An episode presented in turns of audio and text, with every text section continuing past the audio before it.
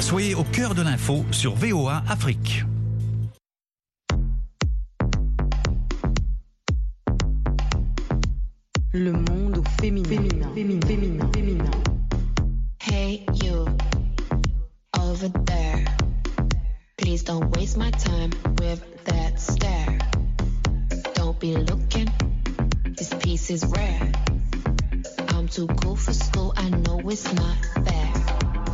Auditrices, chers auditeurs, bienvenue à l'écoute de l'émission hebdomadaire de VOA Afrique, Le Monde au féminin.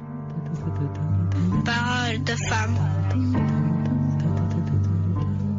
Depuis quelques années, les Nations Unies appellent à une plus grande implication féminine dans les efforts de paix et de sécurité. Les femmes d'Afrique de l'Ouest commencent à jouer un rôle important dans l'effort militaire de la région contre l'extrémisme. Les États-Unis ont contribué à cet effort à travers les exercices Flintlock au Ghana et en Côte d'Ivoire. Un reportage d'Henry Wilkins relaté par Rosine Munezero. Des femmes des forces armées ghanéennes ont pris part à un briefing où elles ont expliqué ce qu'elles ont appris sur les femmes, la paix et la sécurité lors des exercices Flintlock organisés en mars par les États-Unis. Lieutenant-colonel Jacqueline Gali, forces armées ghanéennes.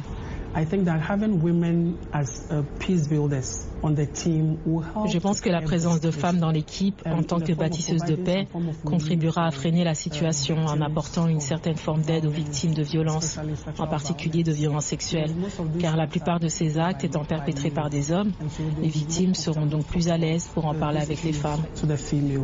Selon l'Institut de la paix des États-Unis, les femmes, la paix et la sécurité constituent un cadre politique qui reconnaît que les femmes doivent être des actrices essentielles dans tous les efforts visant à instaurer une paix et une sécurité internationale durable. Cela peut aller de l'accompagnement des soldats par des femmes lors de missions de sensibilisation dans des villages contrôlés par des terroristes à la négociation d'accords de paix au plus haut niveau de l'État.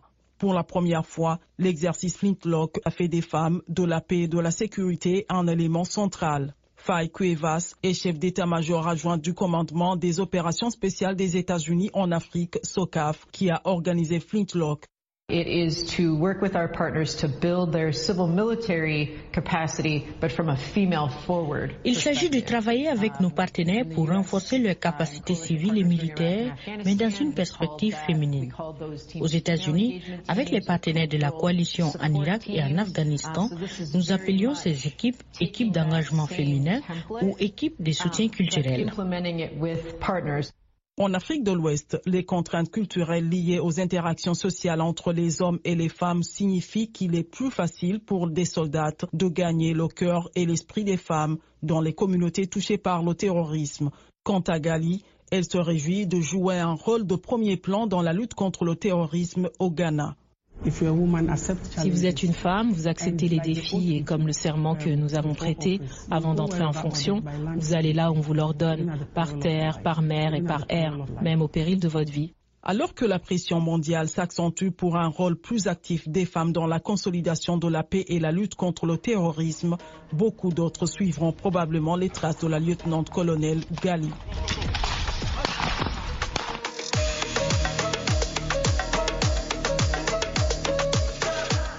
Au Cameroun, nation par excellence du ballon rond, des femmes s'adonnent de plus en plus au jeu de la balle ovale, le rugby. Parmi elles, Alvin Kouemamaché, qui perce les lignes de la discipline malgré de nombreux obstacles. Un récit de Nani Talani. Alvin Maché s'engage à corps perdu dans la mêlée et pousse dans le pack. La Camerounaise de 26 ans s'adonne au rugby depuis 4 ans, une discipline encore très peu pratiquée par les femmes dans son pays. À chaque fois, et même dans ma propre famille, je dis non, je ne sais pas beaucoup, depuis des années que je joue au rugby et tout, et tout ça ne te rapporte pratiquement rien. Je ne vois pas le rapport. C'est ma passion. Même si je n'ai pas commencé tout, mais j'aime ce rugby, j'aime le rugby, j'aime mon sport en fait, j'aime ce que je fais. Alvin Kwekam Maché est joueuse au sein de la Fun Dreams Academy, un des quatre clubs de rugby féminin camerounais. Mais au pays du ballon rond, qui porte au nu Samuel Eto et Rigobert Song, le ballon ovale, plus encore chez les femmes, peine à exister. Selon la Fédération camerounaise de rugby, Seules 120 femmes sont licenciées. Il y a beaucoup de réticences. Au premier coup, les familles sont vraiment réticentes, mais avec la progression, elles les acceptent malgré elles. Évidemment, Alvin ne vit pas de sa passion. Même internationale, elle ne perçoit aucun salaire, juste quelques primes. Elle vit chez sa mère avec ses trois frères et sœurs dans une petite baraque en terre battue en Como, un quartier populaire de Yaoundé. J'ai peur quand elle joue. Quand elle joue, elle vient ici, elle a cassé les pieds. Elle passe se coucher là-bas. Personne ne peut pas l'aider à donner 100 francs comme ça pour prendre les médicaments. En plus de ces difficultés, les joueuses font face à des idées reçues. Quand un homme me croise, je ne lui dis pas directement ce que moi je pratique comme sport. Mais à un moment, toi, tu dois connaître ce que moi je fais. Si c'est vraiment ça, je dis, bon, je joue au rugby et du coup, cette personne commence à la distance. Il commence à avoir peur. Alvin a été sélectionné dans l'équipe nationale du Cameroun. Les Camerounais se hissent au 26e rang sur 61 nations. Leurs homologues masculins pointent à la 104e place sur 109.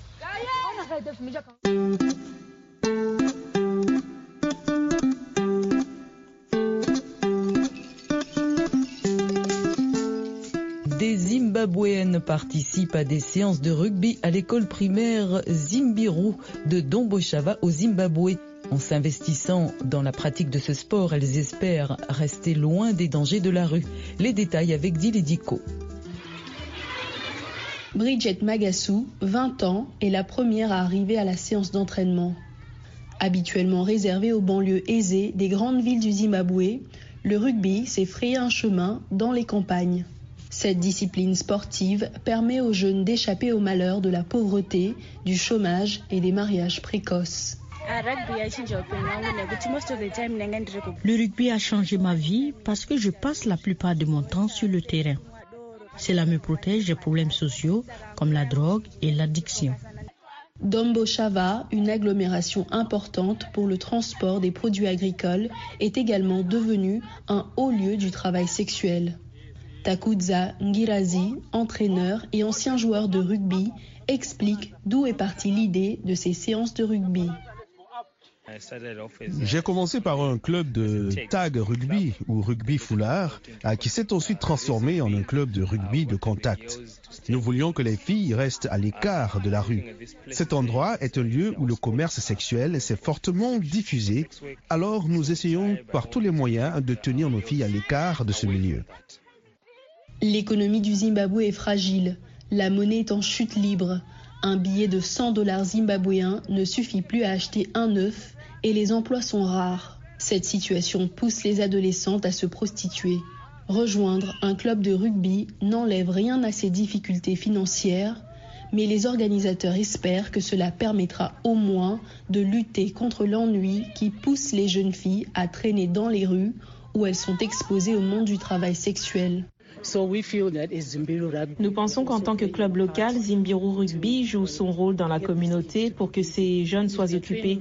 Si elles s'entraînent quatre jours par semaine et qu'elles ont un match le samedi, cela leur laisse très peu de temps pour penser à autre chose. Il y a quelques années, ces jeunes filles, pour la plupart issues de familles pauvres, n'avaient jamais touché à un ballon de rugby. Aujourd'hui, cette équipe fondée en 2016 joue dans un championnat avec 14 autres formations. Quatre de ces joueuses de rugby ont rejoint l'équipe féminine des moins de 20 ans du Zimbabwe et quelques-unes ont intégré l'équipe des moins de 18 ans. Le monde au féminin de VOA Afrique, une émission taillée sur mesure pour toi à travers le regard des femmes et des jeunes. Les Béninoises commencent à se positionner dans le secteur des technologies de l'information et de la communication et parviennent même à tirer leur épingle du jeu dans un milieu encore dominé par les hommes. Ginette Fleurat Dandé a tendu le micro à Esther Idrissou, initiatrice de la plateforme Agrius. Avec une licence en journalisme, Esther Idrissou est blogueuse. En 2014, elle a créé Agriouf, une plateforme dédiée à la promotion de l'agriculture. Mais comment est née cette passion? Après ma formation en journalisme, j'ai compris qu'il fallait me spécialiser. Donc euh, j'ai créé le site AgriYouth. Ensuite, euh, d'année en année, d'expérience en expérience, aujourd'hui AgriYouth est une plateforme média qui euh, publie des articles, des podcasts et contribue à la formation des jeunes dans l'agroalimentaire, l'entrepreneuriat agricole, l'entrepreneuriat faire. Donc nous, nous faisons partie de plusieurs réseaux dont le réseau Agro Bootcamp où nous formons des jeunes dans l'agroécologie. Tout ça contribue à l'atteinte des, objectifs de développement durable. AgriYouth est un label qui en 9 ans a réussi à convaincre la jeunesse béninoise. La vision de AgriYouth, c'est d'augmenter l'attractivité de l'entreprise agricole, surtout portée par la jeunesse. L'agriculture est un domaine qui euh, n'attire pas forcément la jeune génération. Nous faisons en sorte d'inspirer et de former justement une nouvelle génération de jeunes. Âgée de 30 ans, elle confie comment elle a pu s'incruster dans le secteur dominé par les hommes. Il a fallu vraiment être à l'affût de l'information. D'ailleurs, le digital est comme ça. Il faut vraiment pousser, aller vers l'information, ne pas rester dans son coin. Dès qu'il y a une formation, ne pas hésiter. Ne pas également hésiter à, suivre des formations en ligne, à s'auto-former. Moi, je suis assez autodidacte et c'est comme ça que j'ai pu vraiment acquérir des compétences qui m'ont permis en fait de me positionner également euh, dans ce domaine où euh, généralement les hommes sont plus prépondérants mais de plus en plus, il y a des actions et des projets qui viennent donner de la visibilité à la femme. Il y a notamment la Women Tech aujourd'hui, où je suis secrétaire générale, qui fait la promotion et qui conduit à la réduction de la fracture du genre au niveau du numérique. Donc euh, la Women Tech favorise justement ce positionnement-là des femmes. Donc plus en plus, ces difficultés sont en train d'être levées même si le gouvernement investit pour favoriser l'insertion des femmes dans le secteur, la disponibilité de l'électricité, la qualité et le coût de la connexion Internet, ainsi que la méconnaissance des opportunités d'emploi qu'offre le numérique sont autant de facteurs qui limitent l'accès des femmes au monde des TIC. De Cotonou, Gintra dans les Pouvéo Afrique.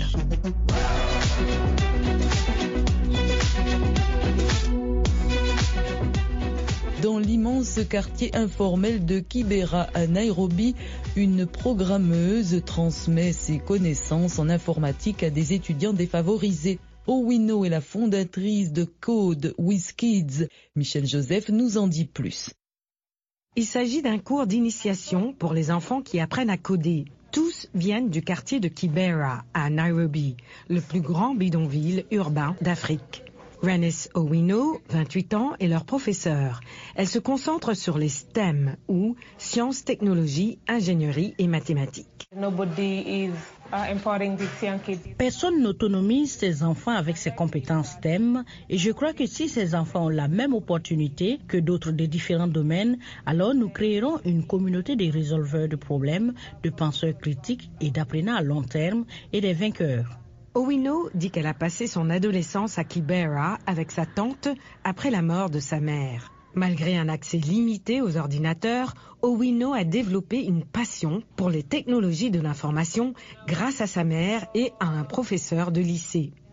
Il y a quelqu'un que j'admirais, c'était ma mère. Elle était enseignante et j'avais l'impression que les enseignants étaient des super-héros, mais dans mon parcours de codage et dans mon parcours technologique, la personne qui a eu un impact était mon professeur d'informatique au lycée, c'était une femme.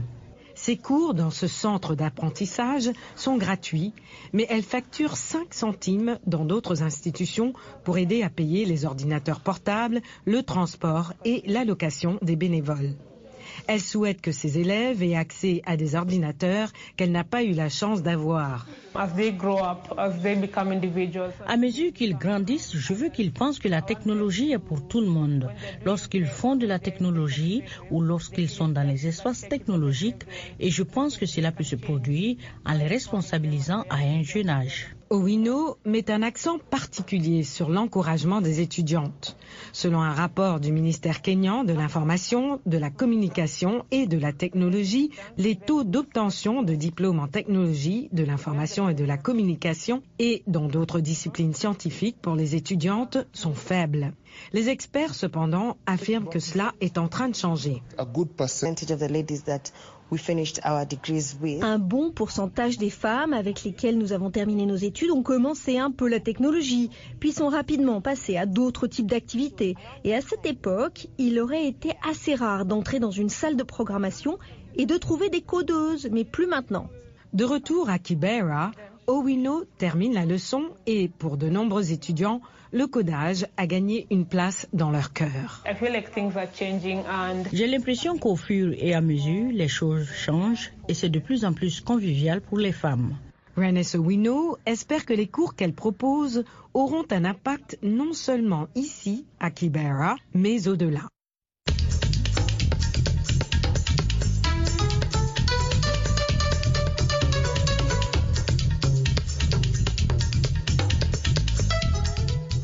Au Tchad, deux entrepreneuses de l'agroalimentaire ont organisé un festival des boissons locales pour valoriser et promouvoir l'économie familiale. Notre correspondant André Kodmadjingar a visité les stands de certaines productrices de bières traditionnelles, jus de fruits et autres boissons énergétiques.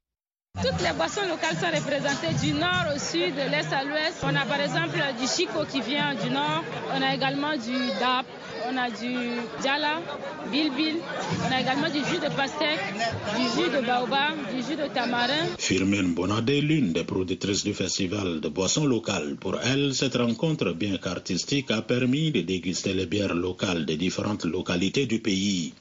Il y a ceux du nord qui ne connaissent pas, par exemple, les boissons du, sud. Mais quand ils sont venus, ils ont découvert euh, ces boissons locales. Par exemple, ceux qui cherchaient à goûter, par exemple, du Djala, qui n'ont pas trouvé.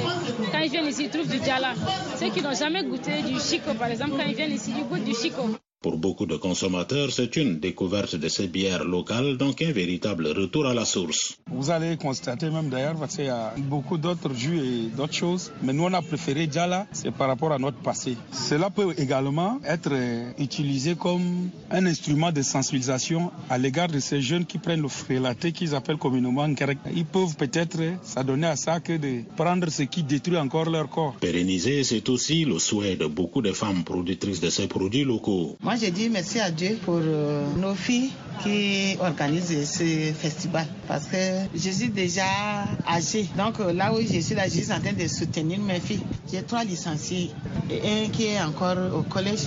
Donc c'est avec ça qu'on se nourrit. Ma prière est que ce festival vive, vive encore pour nous permettre de valoriser tout ce qui est boisson traditionnelle et de permettre aussi à nos mamans productrices qui sont quelquefois oubliées de faire connaître leurs produits. Christelle Koussidiko, organisatrice de ce festival, a dit que ce projet a été réalisé avec beaucoup de difficultés. Toutefois, elle a une vision pour l'avenir. Comment faire par exemple pour industrialiser nos boissons traditionnelles? Comment faire par exemple pour trouver les emballages? Parce qu'actuellement, on est au Tchad, on fait venir nos emballages de l'extérieur. Pourquoi ne pas créer une unité de transformation pour permettre à ce producteur-là de venir se produire?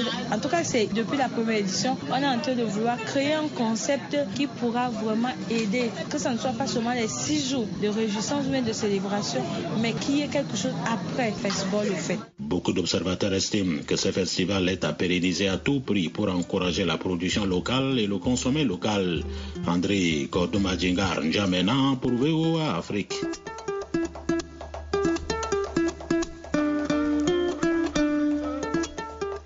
Togo, où certains jeunes se lancent dans l'agroalimentaire, notre correspondante Amena Signon a rencontré un entrepreneur qui produit du vin à base de fruits autres que le raisin. Une idée originale pour lutter contre le pourrissement des fruits en période d'abondance. Du vin rouge, au goût fruité pour attendrir son palais. Pour les amateurs de vin comme Abbey Food, c'est un pur délice. C'est un vin fait à base de fruits. Ça a un goût moelleux. J'ai aimé. Je l'ai bu avec des amis, vu que c'était pour mon anniversaire. Il y en a qui m'a même demandé, mais c'est possible de faire du vin au Togo? J'ai dit, bah bien sûr que c'est possible. En effet, c'est un vin produit au Togo à partir de fruits comme la pastèque, l'ananas, l'orange, le melon.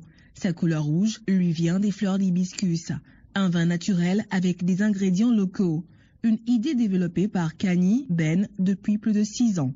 La motivation de choisir la transformation de fruits est venue de ma passion et de une frustration de voir les fruits pourris en période d'abondance. Donc, nous avons commencé l'expérience entre amis à fermenter le bissap et c'est après que nous avons eu l'idée de pouvoir le spécifier avec les fruits. Un vin naturel sans additifs ni colorants chimiques, produit grâce à une technique bien précise, comme l'explique Connie Ben.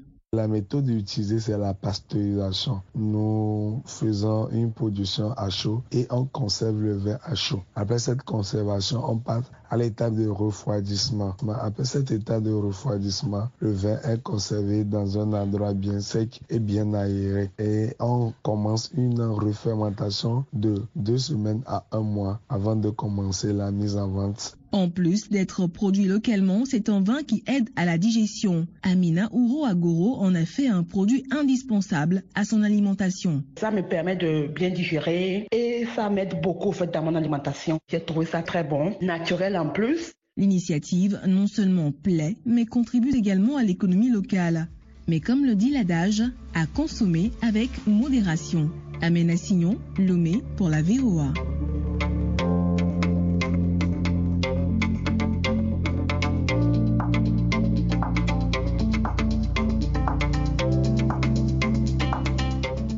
Créée en 2003, la coopérative des productrices de beurre de karité à Sibi au Mali exporte de plus en plus ses produits. Découvrons leur activité à travers un récit de Yakuba Ouedraogo. Le karité, arbre poussant uniquement en Afrique, apparaît comme un réel instrument de développement dans certains pays. Et cela, les femmes de la coopérative des productrices de beurre de karité de Sibi, près de Bamako, l'ont bien compris. Les femmes de la commune partent à la recherche des noix de karité. Une fois à la maison du karité, nous mettons des équipes en place pour la transformation en beurre de karité, en savon et pommade. Ici, au siège de la coopérative, Niagale Kamara dépose les noix de karité dans une bassine. Avec ses collègues, elle s'apprête à transformer le produit en une huile végétale très prisée, le beurre de karité. Étape par étape, les femmes décortiquent les noix pour en extraire l'amande, qui est ensuite concassée, lavée, séchée, puis cuite dans une marmite jusqu'à obtenir un liquide noirâtre. Une fois tiré de la marmite, on procède au filtrage à l'aide d'une tige. Ensuite, on enlève les impuretés. Le lendemain, on revient pour remuer le liquide et dégager des impuretés au fond de la marmite. Enfin, on fait le filtrage en sachant que l'huile est prête avant de mettre dans les pots. Cette huile, le beurre de karité, sert à la conception de savons et pommades vendus dans le village, à Bamako et partout dans le monde. La demande pour le produit utilisé dans l'alimentaire et les cosmétiques a explosé. Des consommateurs occidentaux désireux d'acheter des produits bio et naturels en sont de plus en plus friands. Mais les près de 1000 femmes de la coopérative ont du mal à tirer profit de cette manne. Les salariés permanentes gagnent l'équivalent du salaire minimum chaque mois, environ 45 000 francs CFA. Les temporaires sont payés à la tâche. L'un des avantages de la coopérative est qu'elle a permis aux femmes d'avoir de l'emploi. Avant la coopérative, l'activité des femmes se limitait à la saison de pluie. Maintenant, c'est pendant toute l'année. Pour Daouda Keïta, maire de la commune, il est crucial d'appuyer cette structure pour la moderniser. Il contribue fortement aujourd'hui au développement socio-économique de la commune à travers les produits fabriqués et vendus sur place. Les femmes de la coopérative demandent des formations et des appuis financiers, surtout pour la commercialisation. Selon l'agence globale du Carité, 16 millions d'Africaines réparties du Sénégal au Soudan du Sud vivent de sa récolte, surtout en milieu rural. Le Mali est l'un des premiers producteurs mondiaux avec le Nigeria et le Burkina Faso.